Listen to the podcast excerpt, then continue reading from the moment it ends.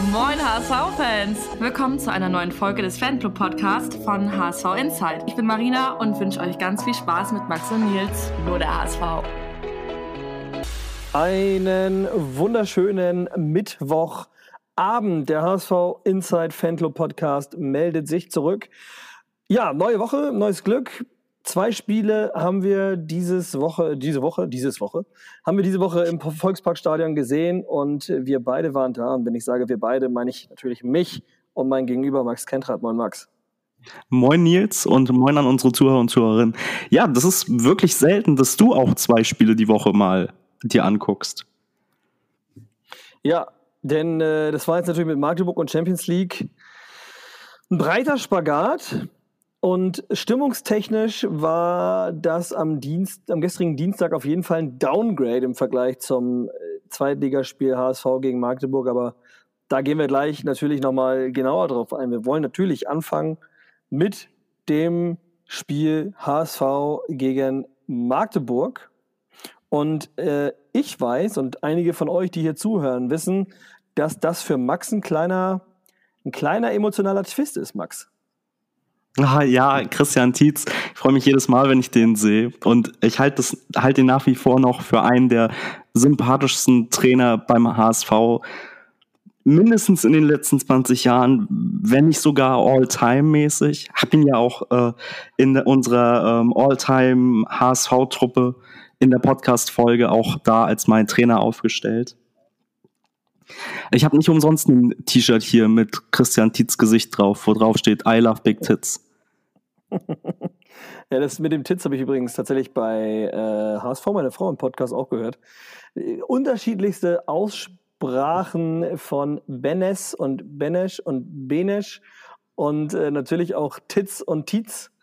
Äh, für mich ist das natürlich ein Tietz und kein Tits, aber Magdeburg ähm, Erstmal so ganz generell, gab es für dich von vornherein irgendwas, wo du überrascht gewesen bist jetzt, was die Startelf zum Beispiel anging? Oder, also ich war, ich war nicht überrascht, ich war froh, dass sie so war, wie sie war. Mm, überrascht ist das falsche Wort. Ich hätte tatsächlich nicht damit gerechnet, dass Tim Walter wirklich Mikkel Broncy von Anfang an spielen lässt, weil wir kennen Tim Walter. Wenn er nicht umstellen muss, stellt er eigentlich nicht um. Äh, dadurch, dass Haya fit ist, habe ich eigentlich gedacht, dass der den Vorzug bekommt. Bei Ambrosius hat sich ja angedeutet, dass Ramos eben äh, ausfällt und dass er dafür dann in die Startelf rutscht, weil uns auch langsam die Innenverteidiger ausgehen. Ja, ja, ja. Ja, da gab es dann nachher noch eine Schreckminute, als El Fadli rot runtergeflogen ist nach dem Foul an Ambrosius, der sich Gott sei Dank nicht äh, schlimmer verletzt hat. So sieht es zumindest so aus. Hat sich heute allerdings trotzdem äh, das Training dann irgendwie abgebrochen nach einer Dreiviertelstunde. Äh, ja, gucken wir mal. Ich, ich, muss sagen, ich habe ja vorher gesagt, wenn Tim Walter Micke Broncy gegen Magdeburg nicht äh, aufstellt, dann würde ich das erste Mal Tim Walter wirklich anzählen äh, und sagen, hey, sag mal, also irgendwo ist immer Schluss. Weil für mich Micke Broncy einfach im Pokal so überzeugt hat, dass er es sich A verdient hat. Und äh, meiner Meinung nach hat er das im Magdeburg-Spiel definitiv auch bestätigt. Hat da äh, eine 1 gegen 1 Situation auch wieder sehr gut abge, abwehr wegverteidigt. Ambrosius auch wieder ganz, ganz, ganz stark, wie er da den einen Querball, äh, ein Querball was glaube ich, vors Tor, wie er den, nachdem Heuer schon geschlagen war, dann noch hoch wegschlägt. Also mich haben die beiden überzeugt. Ähm, sicherlich ist Ramos vielleicht der spielstärkere Innenverteidiger im Vergleich zu Stefan Ambrosius, was man aber, finde ich, gar nicht merkt. Und die Körperlichkeit von Stefan tut uns in der Defensive momentan, so wackelig wie sie gerade ist, wirklich sehr, sehr gut. Und Mikkel Bronzier, das finde ich auch sehr stark gemacht. Den hätte ich ja auch gerne letzte Saison des Öfteren äh, gesehen. Habe ich ja auch hier im Podcast immer wieder erzählt. Also, der hat, wenn er gespielt hat, nie ein schlechtes Spiel gemacht, war dann einfach verletzungstechnisch ein bisschen hinten dran und vermutlich einfach auch so das Lernen des Spielsystems, äh, die Sprache, das sind dann einfach Faktoren, die auf dem Niveau eben dazu führen, dass man dann eben mal auch eine längere Zeit vielleicht nicht spielt. Eben noch super, super jung, ähm, der William und deswegen Ambrosius also auch der spielt ja super, wenn er, wenn er spielt. Dem kannst du ja auch da keinen Vorwurf machen. Ich finde, rein vom, vom Typ her, wie er Fußball spielt, wie er die Innenverteidigerposition für sich interpretiert, wirkt er so ein bisschen aus der Zeit gefallen. Ja, also so diese, diese athletischen Innenverteidiger, so, also Körpertyp Brecher und ähm, so ein bisschen auch Spielzerstörer, die hast du eigentlich so im heutigen modernen Fußball nicht mehr. Du siehst es ja auch an den Innenverteidigern, die wir sonst haben. Vuskovic, Schonlau, ähm, Haji Kadunic, das sind alles recht spielstarke Innenverteidiger. Da ziehe ich eben auch Ramos zu.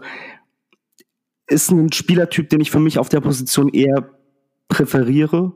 Aber an Aber welcher gesagt, Stelle findest du denn Ambrosius spielschwach? Ich finde ihn insofern, also spielerisch limitiert im Gegensatz zu den ja, anderen. Also wo? Also gibt es da ein Beispiel? Weil ich finde, ja, es wird immer so daher, es, also es wird immer so gesagt irgendwie, es wird ihm so unterstellt. Ich muss aber sagen, ich finde, da waren ziemlich gute Chipbälle dabei, auch für Mikkel Broncy, dann eröffnend auf die rechte Seite oder so. Ähm, also, weiß ich nicht. Ich, äh, ja. Natürlich ist jetzt ein Ambrosius kein Schlotterbeck oder so, der dann irgendwie am Mittelfeld den Ball wegräumt und dann äh, nach vorne in die Spitze spielt. Aber das ist auch an, ist ja auch taktisch beim HSV gar nicht seine Aufgabe. Nee, natürlich nicht. Nur, wie gesagt, also man hat da ja einfach seine Präferenzen.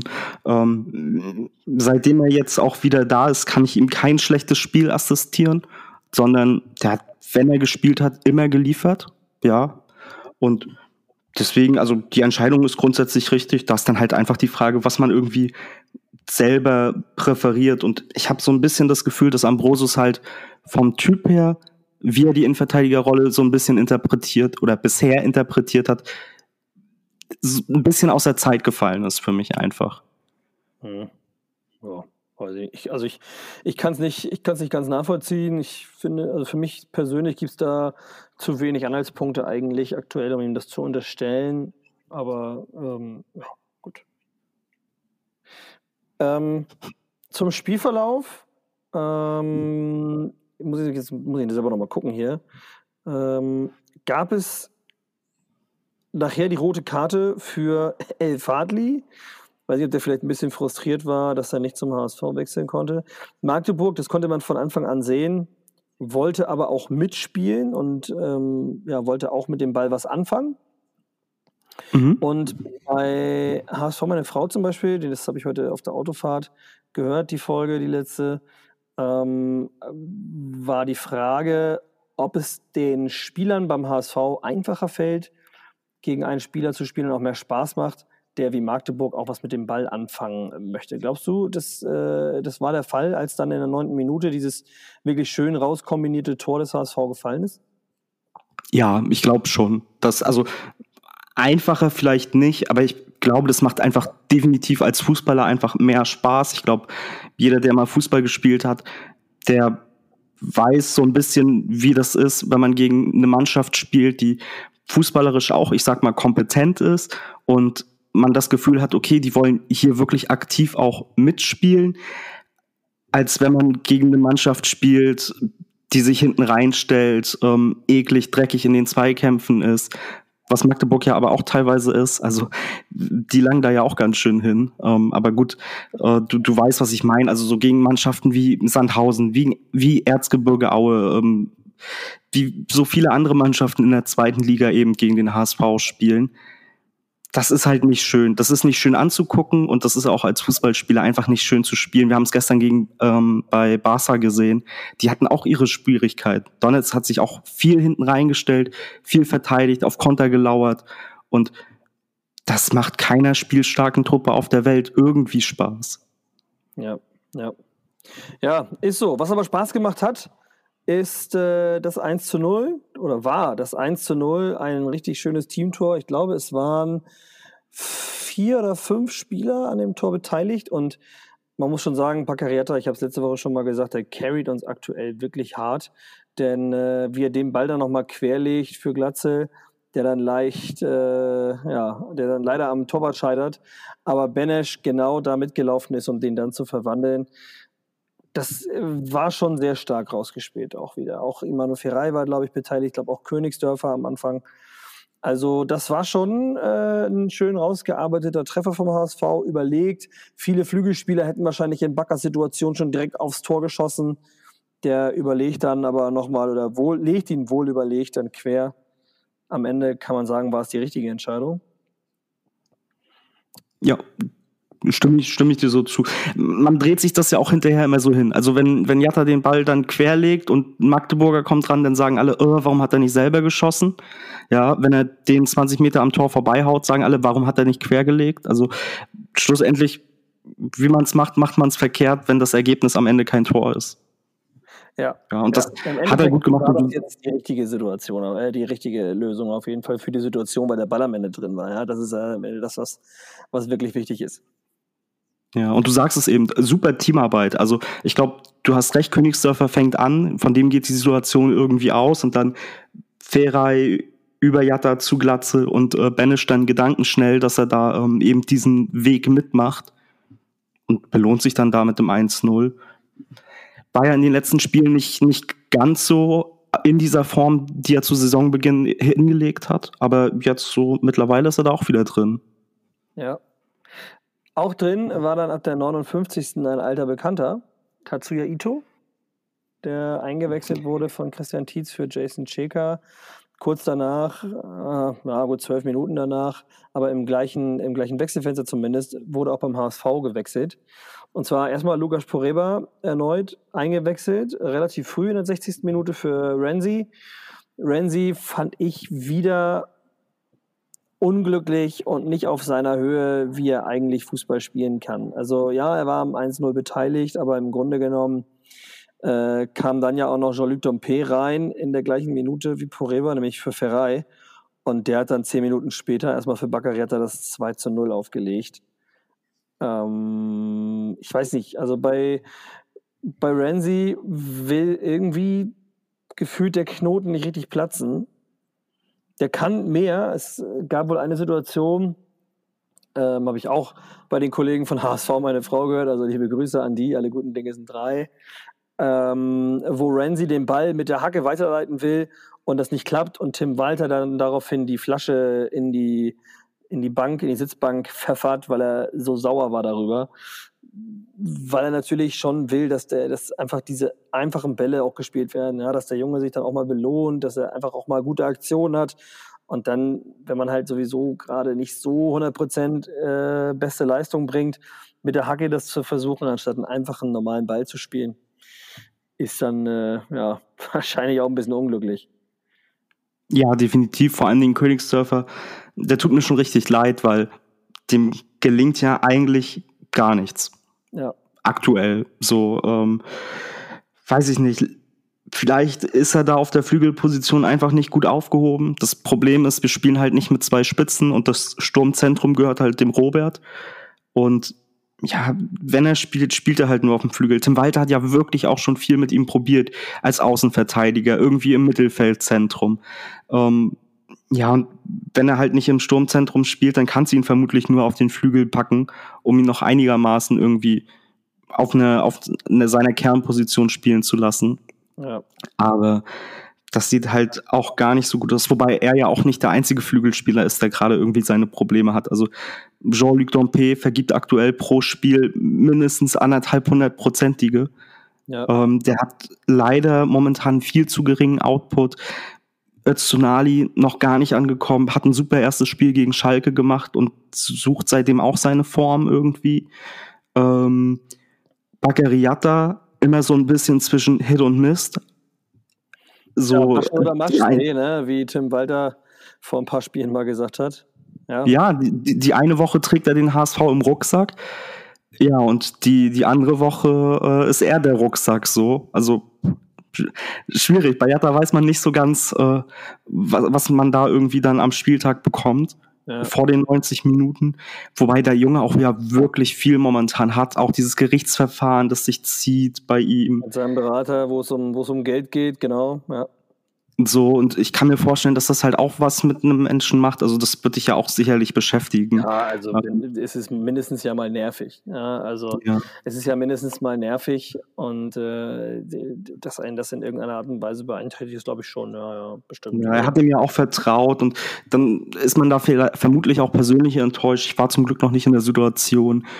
Ähm, und der hat ja jetzt auch irgendwie am letzten Verhandlungstag ähm, vor äh, also letzte Woche irgendwie gesagt, dass Jatta da halt wie ein Kleinkind war und so und dass er den überall hinfahren musste und bla und hat sich dann irgendwie erhofft, dass, dass er den halt irgendwie gut vermittelt bekommt und dann ausgesorgt hat.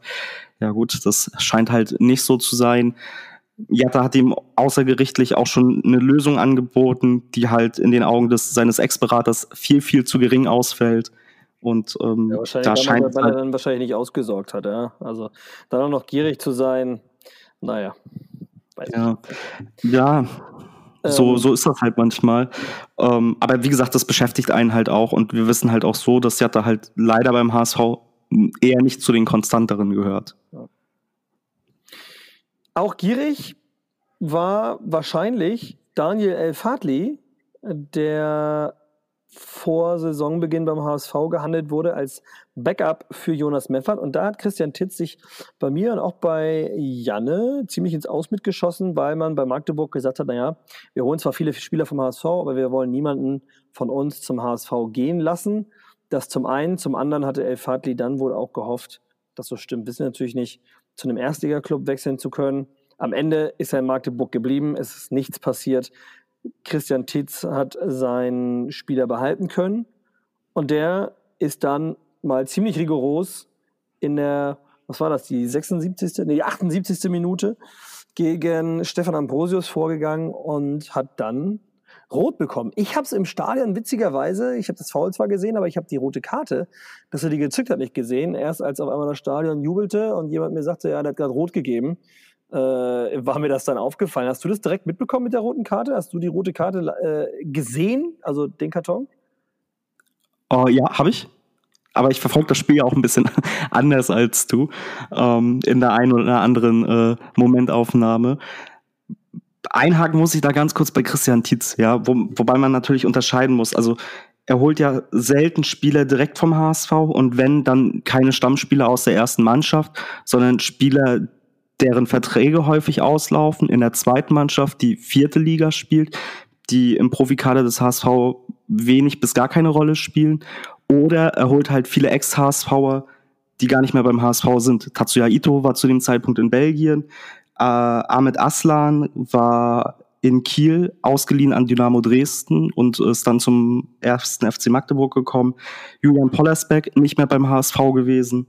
Äh, sondern aus Lyon gekommen, vorher auch ausgeliehen innerhalb von Frankreich. Ähm, Michi, der gar keine Rolle mehr beim HSV gespielt hat, äh, dessen Vertrag ausgelaufen ist. Der einzige, der direkt vom HSV kam, aber auch nur aus der zweiten Mannschaft, war Jonah Fabisch. Mhm. Also, das ist halt in meinen Augen zumindest kein Punkt, den wir Christian Tietz da irgendwie andichten können. Gut, also ich kann natürlich verstehen, sagen, der hat so ein ja, also der hat ja intern scheinbar den Aufstieg ausgerufen in Magdeburg. Und ähm, dass man dann natürlich einen Stammspieler nicht an einen direkten Konkurrenten abgeben will, das kann ich nachvollziehen. Also wir würden ja vermutlich auch nicht Jonas Meffert umgedreht nach Magdeburg wechseln lassen. Ja. Ja, also auf jeden Fall ist der dann. Aber ganz kurz. Ja ja, zu, zu der roten Karte. Das war ja so eine ähnliche Situation wie Baccariata vor zwei Wochen bei dem Heimspiel, der keine rote Karte gesehen hat. Haben äh, uns lange und ausführlich nach dem letzten Heimspiel äh, drüber unterhalten im Podcast, aber ich fand ja, das ganz. Weiß. Ja, ich weiß. Ja. Ja. Wollte ich, wollt ich nur mal angemerkt haben. Ja, ja, gut, ich also du, wie gesagt, für die, ich glaube, wir haben es äh, in der letzten Woche schon gesagt, ja, für die Schiedsrichter kann man halt nichts. Ne? Wenn die Schiedsrichter meinen, sie müssten das irgendwie so pfeifen, ja, also dass wir mit den Schieds äh, Schiedsrichtern aktuell nicht so wirklich glücklich sein können, überall eigentlich. Wobei ich sagen muss, dann gestern Abend Champions League, da lief das mit dem VR eigentlich alles reibungslos und fix. Ähm, ja, das wissen wir eigentlich, dass man da mit den Schiedsrichtern aktuell nicht so ganz so zufrieden sein kann. Ansonsten ist eigentlich nichts mehr passiert gegen Magdeburg. Ähm, was ungewöhnlich war, war der Ballbesitz, nämlich 54 Prozent Ballbesitz auf Seite von Magdeburg. Und wir hatten das vor ein paar Folgen, glaube ich, schon mal, wo ich gesagt habe, ich hatte das Gefühl, der HSV hat dem Gegner auch ein Stück weit das Feld und den Ball überlassen. Ähm, jetzt hatte ich, kam für mich gegen Magdeburg ein neues Gefühl dazu. Und zwar eine Umstellung im Walterschen System. Und da wäre jetzt meine erste Frage, ist dir das aufgefallen? Ja oder nein? Mm, ad hoc weiß ich nicht, was du meinst. In der Rückwärtsbewegung, wenn Magdeburg den Ball hatte, ist Baccariata immer auf die RV-Position, also auf die Rechtsverteidigerposition gezogen und alle anderen ein Stück weiter rein. Das heißt, der HSV hat es beim, ich sag mal, äh, Handball-Zirkulieren des Balles äh, von Magdeburger Seite vom Hamburger Strafraum hat der HSV es mit einer Fünferkette verteidigt. Nämlich Baccariata rechts außen, dann Mikkel Broncy, dann Ambrosius, dann hat Cikaronic und dann Muheim. Und äh, das fand ich schon relativ spannend, weil das für mich doch recht neu war, dass Baccariata dann auch so tief zurückgezogen wird. Ja, zumindest unter Tim Walter. Er hat ja vorher, ich glaube, war das noch und oder war das schon unter Daniel Thune oder war das, also beziehungsweise war das noch unter Daniel Thune oder unter Dieter Hecken? Äh, dann äh, als rechter Mittelfeldspieler auch den Defensivmann spielen musste? Ja, er hat ja auch zwischenzeitlich ähm, RV mal gespielt als Ersatz für Khaled Narei. Ähm, das ist aber auch schon zwei, wenn nicht sogar drei Jahre her. Mein Zeitgefühl ist da durch die Corona-Pandemie ein bisschen auch eingeschränkt. Auf jeden Fall ist mir das noch aufgefallen und wie gesagt, es ist wieder so, der HSV hat dem Gegner ein bisschen den Ball überlassen und ich habe dann gedacht, boah, auf der einen Seite habe ich aktuell wirklich Respekt vor dem Stadtteil, weil sie leider, das muss man sagen, den erfolgreichsten und ja auch mit, ich mag es eigentlich gar nicht sagen, aber die spielen attraktiven Fußball gerade, ja, die sind wirklich erfolgreich mit dem, was sie machen, sie machen es auch gut. Und sobald die auch nur ansatzweise merken, dass der Gegner wackelt, sind die wie so ein Hai, der irgendwie Blut gewittert hat, ja, und ähm, gehen voll drauf los. Ich glaube aber, nach dem Spiel gegen Magdeburg, dass der HSV damit wahrscheinlich sogar relativ gut klarkommt, wenn man denn auf die Körperlichkeit im Spiel gegen die Zecken dann achtet im Dezember. Also ich glaube schon, dass die, du musst da mit brachialer Gewalt hinten das auch dann dicht halten und auf, die, auf den Gegner gehen. Du musst den Gegner stressen und ihn mit dem Stress zu, zu Fehlern zwingen. Und dadurch, äh, damit fände ich diese Art und Weise, wie wir es gegen Magdeburg gemacht haben, eigentlich ganz gut. Und ich könnte mir vorstellen, dass uns das Gleiche auch gegen Magdeburg, äh, gegen äh, St. Pauli erwartet wie gegen Magdeburg. Ja, das wird ein ähnliches Spiel von der Spiel Spielphilosophie, schwieriges Wort, ähm, sein. Ich habe großen Respekt von der Arbeit von Fabian Hürzeler beim FC St. Pauli. Ähm, da kann ich dir gleich mal ganz kurz Statistiken zulesen, die ich wirklich beeindruckend finde, unabhängig, was man jetzt von, vom Trainer oder vom Verein halten mag oder hält. Ähm, und ich war am Montag, du hast es vielleicht bei Instagram gesehen, bei einem Live-Podcast von äh, Rolf Fuhrmann, ja. der Ansgar Brinkmann zu Gast hatte. Und ich musste Ansgar unbedingt sehen. Und ähm, die haben auch über den HSV und über St. Pauli gesprochen. Ähm, an der Stelle Spoiler für den Podcast von Ralf Fuhrmann, äh, Rolf Fuhrmann. Rollo ist kein großer Tim Walter-Fan und hat immer wieder betont, dass der HSV mit Fabian Hürzeler schon aufgestiegen wäre. ähm, ja, es ist, es, ich mag ihn, aber es ist manchmal echt schwer, auch ihm äh, in manchen Themen zuzuhören. Aber das ist, jeder hat halt so seine Meinung zu gewissen Fällen. Ähm, auf jeden Fall ganz kurz zu den, zu den Statistiken. Ähm, Fabian Hürzeler hat jetzt als Trainer vom FC St. Pauli 31 Spiele gehabt, davon 22 Siege, sieben Unentschieden und nur zwei Niederlagen. Der hat äh, lass mich ganz kurz rechnen, 67 von 87 möglichen Punkten bisher geholt, seitdem er Trainer beim Stadtteil ist. Und das finde ich wirklich beeindruckend. Und diese zwei Niederlagen hatte der innerhalb von einer Woche. Letzte Saison das Heimspiel gegen Braunschweig und dann das darauffolgende Gastspiel im Volkspark. Und äh, was aber heißt, ab. dass wir ihn schlagen können und dass wir den äh, Verein insgesamt sowieso schlagen können. Ähm, nichtsdestotrotz der HSV, also es ist ungewöhnlich für Tim Walter, ja, dass er so viel Ballbesitz äh, natürlich weggibt. Und wenn man in der Lage ist, das so zu justieren, dass der Gegner zwar mehr Ballbesitz hat als sonst, aber halt auch nicht zu viel, dann wird uns das im Derby sicherlich helfen. Äh, am Ende stand dann ein 2-0 für den HSV. Meiner Meinung nach hätte das sogar noch ein Tickchen höher werden können. Also ich glaube, ein 3-0 wäre drin gewesen. Ich meine, da war noch eine Großchance bei. Hachi Karonic musste, hätte, glaube ich, noch einen machen müssen in der ersten Halbzeit. Äh, ich will ich jetzt gerade, war da, war, da nicht, war da nicht noch eine? Generell, also wenn wir aktuell einen also, Schwachpunkt haben, dann ist es. Auf jeden Fall. 5 zu 0, Großchancen für den HSV, nur zwei Treffer. Da darf man auf jeden Fall den einen oder anderen nochmal mehr machen. So, Punkt Ende aus. ja, genau. Also, wie gesagt, wenn wir aktuell einen Schwachpunkt haben, dann ist es ganz klar die Chancenverwertung. Also, ich glaube, wir können im Schnitt aktuell vier Tore schießen pro Spiel machen aber häufig nur ein bis zwei Tore. Das ist zu wenig. Also da, das müssen wir in den Griff kriegen, sonst fällt einem das irgendwann nochmal auf die Füße. Ja. Ja, ja und äh, du, du sagst es gerade, und dann haben wir auch einen guten Übergang zum nächsten Thema. Barca gestern mit knapp 70 Prozent Ballbesitz, verliert aber 1-0. Ja, ich wollte gerade sagen, also an der Stelle äh, sind wir mit dem HSV schon mehr oder weniger durch. Kurz noch der Hinweis am Wochenende ähm, am Samstag das Auswärtsspiel in Kiel.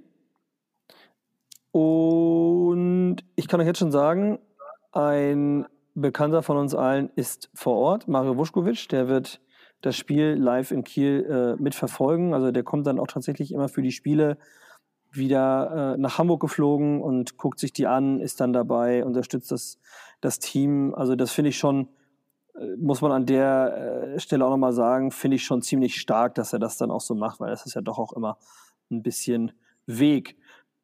Jetzt Champions League, genau. Champions League, ich, das war ja mein erstes Champions League-Spiel, weil ich beim letzten Champions League-Spiel ebenfalls in der äh, Zentrale war und deshalb leider nicht dabei sein konnte.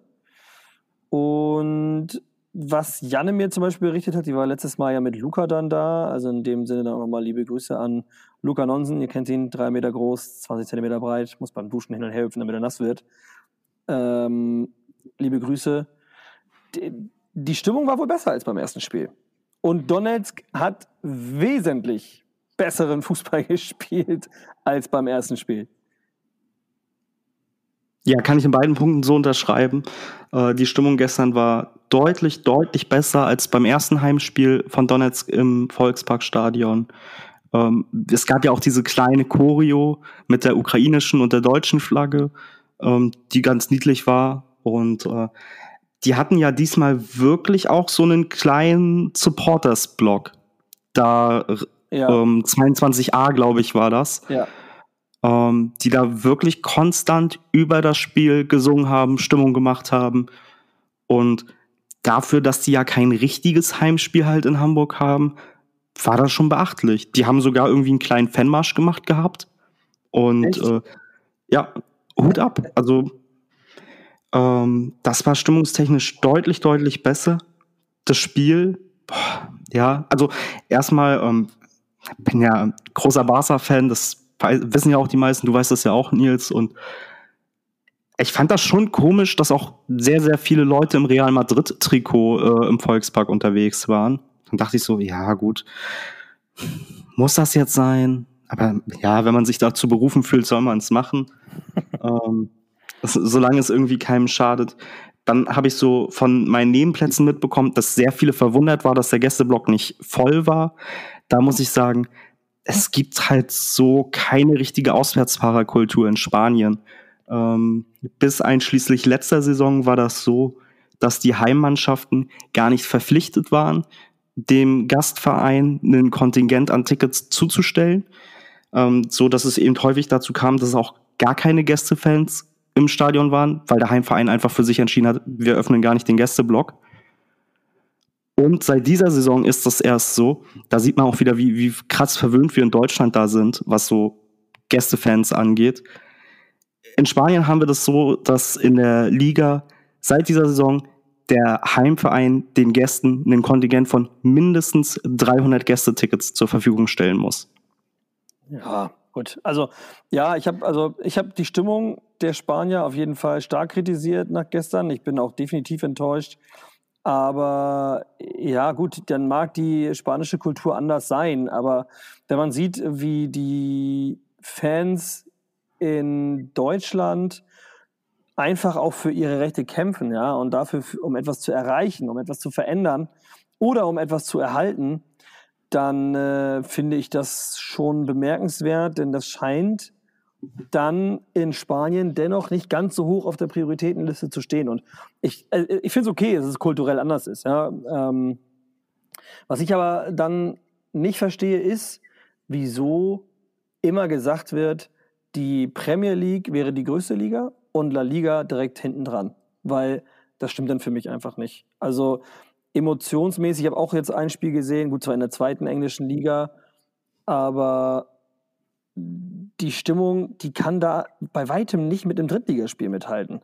Dann frage ich mich, entweder ist dann in England der Sprung in die erste Liga, in die Premier League auch sehr, sehr groß oder die Bundesliga, und das unterschreibe ich eigentlich so, die Bundesliga und die zweite Bundesliga sind stimmungstechnisch, fankulturtechnisch und vom Aufwand der Fans für ihren Verein die Nummer eins auf dieser Welt. Ja, Italiener sind auch krass und äh, auch in der Türkei sind die Fans ziemlich krass drauf, wobei ich das schon wieder viel zu viel finde. Also da, da wurde irgendwann mal vor ein paar Jahren mit einem, mit einem Jagdgewehr auf den Busfahrer ähm, des türkischen Rivalen aus Istanbul geschossen, Fenerbahce gegen Galatasaray. Das ist natürlich viel zu viel, aber generell finde ich, die deutsche Fankultur ist schon ziemlich krass und vielleicht sollte der ein oder andere das auch mal ein bisschen mehr wertschätzen, als man es bis jetzt tut, wenn man sich große Vereine anguckt wie Barcelona, Real Madrid und Co. Ja, da sprichst du ganz, also was ganz Wichtiges auch an. Wir müssen uns dann nämlich immer anschauen, was die Bemessungsgrundlage für diese Aussage oder für diese Zahlen sind. Die Premier League hat nun einfach die wertvollsten Mannschaften, die wertvollsten Spieler. Ähm, es ist das meiste Geld zu holen in England. Ähm, es ist ja. die finanzstärkste ja, Liga den, der Welt. Aus den, aus den, Aspekten, von den Aspekten her hast du natürlich recht, völlig klar. Das, das, ja. das wollte ich damit jetzt auch nicht abstreiten. Ne? Nee, nee, nee, nee, nee. Aber also das, was du sagst, ist ja richtig. Also dann kommt in diesen Punkten La Liga. Aber stimmungstechnisch, wie du schon sagst, ist halt sowohl die Bundesliga als auch die, gerade die zweite Bundesliga, ähm, die suchen da weltweit entsprechend ihre Konkurrenz. Du siehst halt auch, gerade am Beispiel vom Hamburger SV, wenn du die Zuschauer-Rankings anguckst, weltweit, dann ist der HSV irgendwie unter den Top 5, Top 10 Mannschaften, was den Zuschauerschnitt angeht. Heim und auswärts, ja. Ja, und auch Mannschaften wie Kaiserslautern oder so, ähm, Hertha und Schalke werden da sicherlich äh, auch landen. Rostock. Ja, und das setzt sich halt ganz viel damit zusammen, dass in Deutschland im Gegensatz zu England, zu Spanien, zu Italien die Stadien ausverkauft sind. Ja, in Frankreich sind sie nicht ausverkauft, außer zu wenigen Topspielen. In Italien sind sie nicht ausverkauft. In Spanien halt, wie gesagt, aufgrund der Thematik, dass häufig bis zu dieser Saison gar nicht die Gästeblöcke geöffnet worden sind oder halt jetzt auch nicht groß ausverkauft sind, ist es auch das nicht. Und in Deutschland kann man von einigen Sachen halten, was man möchte, aber die Spiele sind im Großen und Ganzen bezahlbar. Also ich weiß nicht, was du für zweite englische ja. Liga bezahlt hast, äh, aber das ist schon ein anderes Preisniveau. Ich kann ich sagen, ganz oben unterm Dach Wobei das Stadion eher so die Größe von SC Paderborn hatte, würde ich sagen. Also was sind das so 30.000 Leute vielleicht, die da reinpassen? 25, mhm. irgendwas dazwischen. Äh, da waren es, glaube ich, 54 Dollar, äh, Pfund pro Karte. Also man hat, wir hatten zwar wirklich auch gute Plätze, so Höhe der Mittellinie, äh, war aber auf der also nicht auf der Seite, wo die Trainer sitzen und so, sondern auf der gegenüberliegenden Seite und dann eben dritte Reihe von oben oder so. Also schon relativ teuer. Also klar, Premier League ist teuer und auch die zweite Liga ist teuer, Liga ist teuer in, in England, weil natürlich da viel Geld drin steckt. Äh, du hast keine Stehplätze, du darfst ja. keinen Alkohol im Stadion trinken. Ähm, viele Leute können sich das eben nicht mehr leisten oder wollen sich das nicht leisten. Die gehen dann halt in England, hast du ja so eine ganz stark ausgeprägte Pubkultur zum äh, Sport oder zum Fußball gucken. Ja, das haben wir hier gar nicht eigentlich, ne? So, dass man wirklich sich eine Sky-Kneipe, die sucht man nur, wenn man irgendwie in einer anderen Stadt ist, ja, und dann irgendwie kein Sky Go hat oder so, dann sucht man sich das vielleicht mal oder man hat kein Ticket bekommen. Aber äh, so richtig groß ist diese Kneipenkultur bei uns ja fürs Fußball nicht. Aber wir wollten eigentlich ja auch über das, über das Spiel sprechen.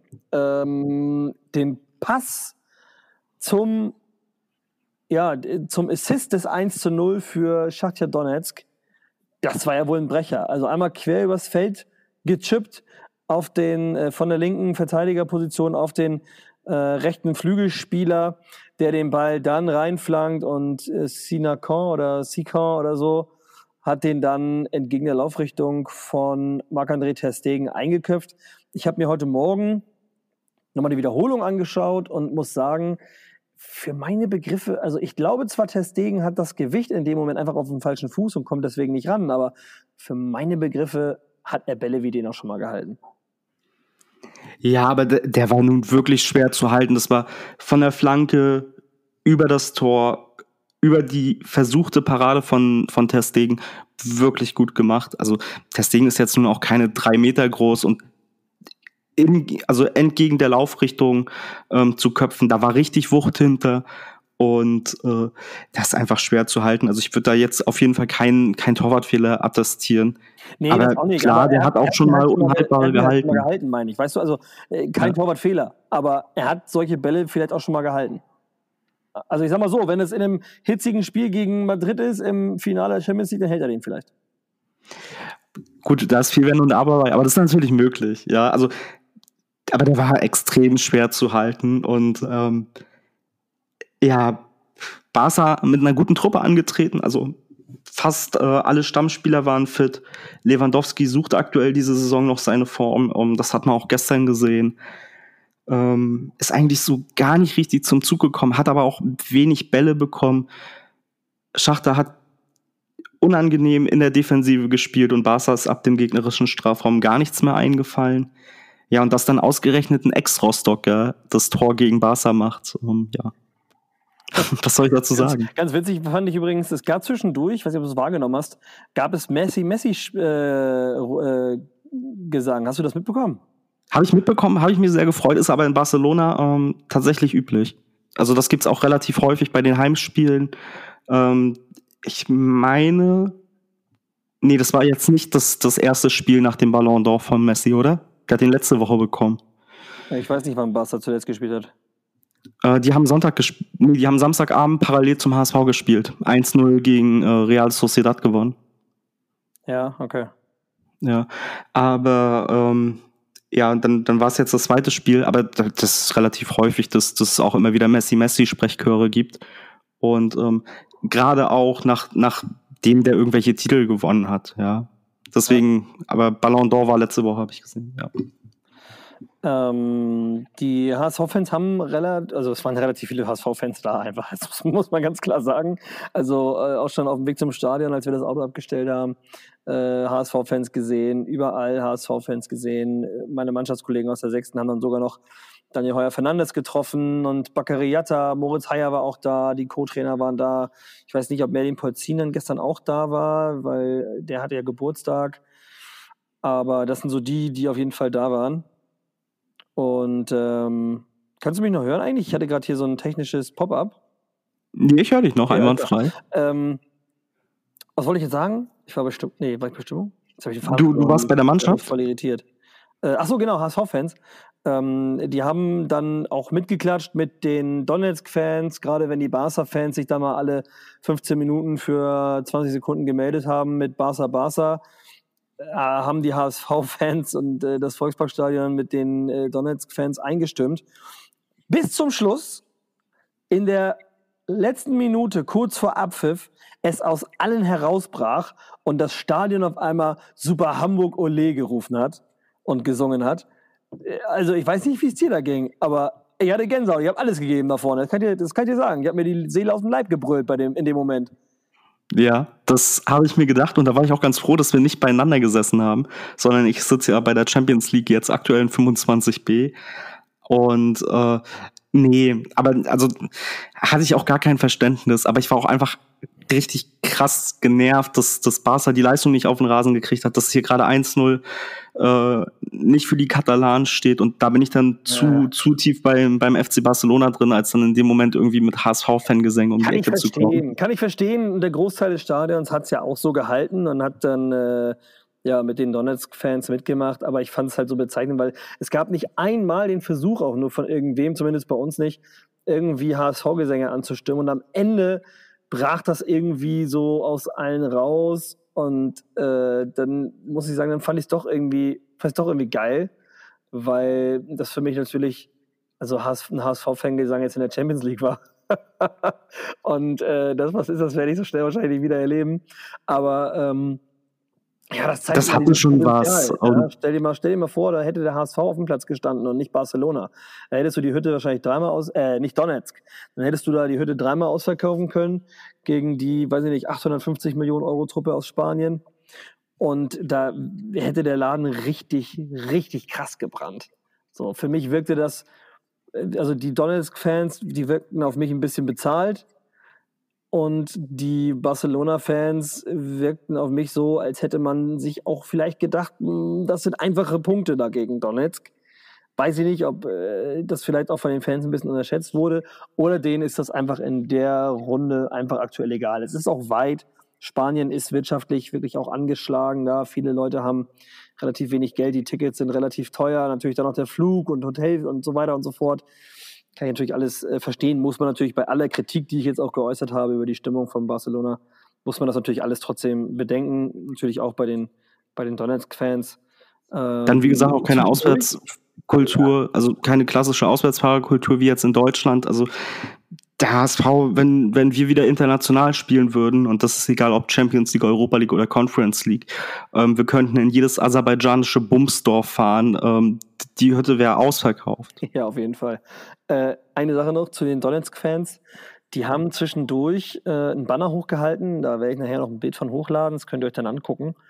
Ähm, als Danke für Deutschland in äh, dieser Kriegszeit seit Beginn des Krieges der, von Putin gegen die Ukraine. Ich sage bewusst Putin und nicht Russland, weil Putin, also viele Russen haben ja selbst gar kein Problem mit der Ukraine, aber der Putin halt ist auch egal. Und die haben dann zwischendurch gesungen, äh, äh, Danke Deutschland.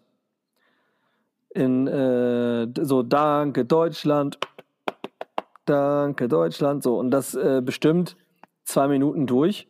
Und definitiv besser im Takt als äh, die Milchgesichter, die von unserem Capo letzte Woche gegen Magdeburg angeschrien wurden, dass sie gefälligst im, Kla im Takt klatschen sollen und mitmachen sollen. Also äh, ja, vielleicht an der Stelle dann doch noch mal der ein oder andere HSV-Fan, der sich damit ein bisschen äh, mal mit dem Taktgefühl, mit dem eigenen Taktgefühl auseinandersetzen kann und möchte. Hast du denn jetzt für heute noch irgendwas auf deiner äh, Liste, wo wir definitiv drüber reden müssen? Uh, das nicht, aber ich, wo du das gerade mit dem fehlenden Taktgefühl ähm, ansprichst, biete doch einfach Schulungen oder Kurse an. Ja, ich finde das auch immer ganz, ganz witzig, wenn du durch die Kurve turnst. Singen mit HSV Nils. Ja, beispielsweise. Ich finde es, wie gesagt, schon immer sehr unterhaltsam, wenn du durch die Kurve turnst und die Leute drauf ansprichst. Ja, sehr aber und angucken, wie so ein, weiß ich nicht, Warte, warte, warte. Sehr, wenn, wenn du die Leute sehr ruhig und zurückhaltend ansprichst, ja, so ja, deiner ganz eigenen Art und darauf hinweist. Wenn ich Person bin, weiß ja wohl jeder. Ja, dass es hör die Kurve heißt und nicht für die Kurve. Richtig. Wir können ja. an der Stelle auch nochmal den, äh, den neuen Fangesang einmal schnell äh, hier ansprechen. Und zwar, oh, hier draußen, ja, jetzt habe ich gedacht, das krass. Ja, da sind, da sind gleich Randale im Hintergrund. Ja, ja, genau. Ähm, und auch eine Sache müssen wir noch ansprechen, aber mach mal Fangesang zu Ende. Nee, dann erzähl erst. DFB-Pokal, Achtelfinale, Auslosung.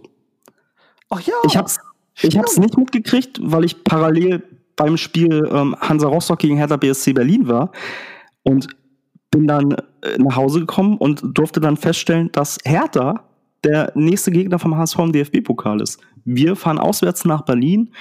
Ich hoffe, das wird eine ähnliche Stimmung wie beim Relegationshinspiel mit gut und gerne 25.000 HSVern und äh, dass wir dann da die nächste Runde fix machen. Hätte mir gerne einen einfacheren Gegner gewünscht.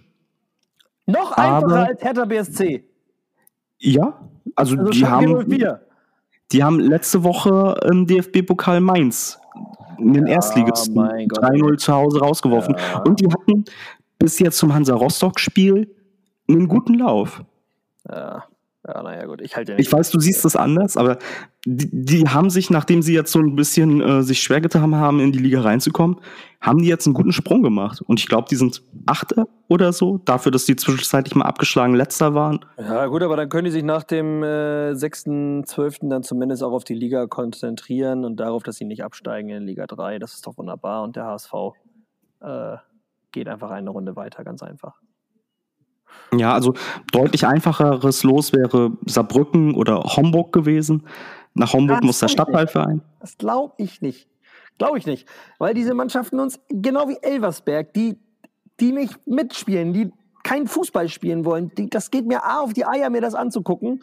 Und B, kommt der HSV damit einmal nicht klar. Ich glaube, Hertha ist genau der richtige Gegner, um den zweites Mal die schwarz-weiß-blaue Invasion ins Olympiastadion, was ich sowieso unsympathisch finde, weil es so kalt und herzlos wirkt, so seelenlos, die, die scheiß Hauptstadt einnehmen, härter aus dem Pokal schießen, selbst weiterkommen und ein geiles Spiel erleben. Ich habe da richtig Bock drauf. Das wird geil. Und ich sag dir das, wir werden das Spiel gewinnen und wir werden auch eine Runde weiterkommen. Ich ja, das wäre ja ein schönes. Ihr wisst das. Max muss mich immer zu Tipps zwingen. Aber in dem Fall prophezeie ich ein klares 3 zu 1 für den HSV auswärts am 6.12. im Olympiastadion, Schrägstrich, zweite Heimat von Union Berlin, in Berlin. Schön zum Nikolaus dann Geschenke ja. da lassen, oder? Genau. Ja. Also ich höre raus, du fährst hin, oder? Ja, na sicher. Okay. Freue mich. Ja. Ähm, dann noch einmal kurz auf den äh, Fangesang. Also, den, wir werden definitiv jetzt demnächst endlich mal die Fangesänge sowieso für euch etwas aufbereiten, damit ihr die auch üben könnt, etc. pp. Ja, damit es vielleicht, weil immer nur hier sitzen und Menschen kritisieren dafür, dass sie irgendwas falsch machen, ist natürlich einfach. Wir wollen natürlich auch versuchen, den Leuten zu helfen. Und deshalb Genug sind die Gesänge demnächst ein und wir laden das als Instagram Reel hoch. Genau. also, der neue Text geht bin HSV-Fan schon, seitdem ich denken kann. Meine Familie trägt es immer schon im Blut. Und weiter, Max? da, da, da, bin ich jetzt gerade nicht drauf vorbereitet gewesen. Ich bin HSV-Fan schon, seitdem ich denken kann. Meine Familie trägt es immer schon im Blut. Generationen voll Liebe und Leidenschaft dem HSV ergeben bis zu meinem Tod. Du bist zu höherem bestimmt wie in den besten Jahren, Sieger von Meisterschaften und Pokalen. Und irgendwann glaubt mir, da wird es wieder wahr. Und dann erleben wir die schönste Zeit nochmal. Schalalalalalalalalala und so weiter und so fort. Also, studiert es, studiert ein. Äh, macht mit. Wir wissen, unser Capo hat es ja am Wochenende gegen Magdeburg im Stadion auch nochmal gesagt, ist relativ kompliziert, aber spiegelt uns alle halt genau wieder und äh, ist halt ein Text mit Herz und Seele und nicht sowas wie Super Bayern, Super Bayern, hey, hey. Oder äh, wobei wir ja auch beim HSV genügend dieser Gesänge haben und das ist mal hin und wieder irgendwie ganz gut. Aber ich finde, so ein melodischer Gesang, der auch über zwei, drei Zeilen mehr verfügt, das ist doch auch immer noch mal stimmungstechnisch auch ein bisschen was anderes. Ja, ja. und es zwingt die Leute ja auch mal ein bisschen zum Nachdenken. Ja? Und ich wundere mich ja, ich wundere mich ja, erstmal bin ich super stolz auf mich, wie gut ich da eben rausgekommen bin, äh, hier im Podcast zu singen. und ja, das, das, ja. Ich kann da nicht an mir halten. Ist, ich, ich finde ihn geil, kein, Song, deswegen. Kein Ding, kein Ding. Ähm, das, das reicht, mein, mein Gesang reicht nur fürs Stadion und unter die Dusche, äh, unter der Dusche, so rum. Ähm, Jetzt habe ich aber tatsächlich den Punkt vergessen, den ich ansprechen wollte. Aber ja, also was mich ja auch immer wundert, ist, die Leute haben offensichtlich gar kein Taktgefühl, solange, also sobald der Song irgendwie mehr als drei Strophen hat. Aber scheiß DFB, das kriegt äh, jeder dann im Takt hin. Ja, ja, also ich meine, gut, ist jetzt auch nicht so kompliziert, aber das, das wundert mich doch dann äh, sehr, dich ja häufig auch, ich kriege das ja neben dir äh, häufig mit, dass, weiß ich nicht, sobald äh, da ein viertes Wort dazukommt, ist schwierig mit dem Takt manchmal. Ja, so ist es leider. Und äh, das ist das Schlusswort auf jeden Fall für die heutige Mittwochsfolge. Manchmal ist es halt schwierig, wenn es vier statt drei Wörter sind. Max, äh, vielen Dank für, für heute, für die, für die neue Folge. Und äh, wir hören uns dann nicht nächsten Mittwoch vermutlich, weil wir uns da mit dem Fanclub zusammentreffen. Außer wir schaffen es vielleicht vorher. Das könnten wir mal gucken, ob wir vorher aufnehmen. Ja, das können wir vielleicht vorher aufnehmen. Also vielleicht doch nächsten Mittwoch, wir gucken mal. Ansonsten informieren wir euch. Lasst euch einfach überraschen, wann der Podcast genau. nächste Woche online geht. Wir informieren euch auf jeden Fall über unsere Kanäle und wünschen euch viel Spaß in Kiel. Nur der HSV. Nur der HSV. Ciao, ciao.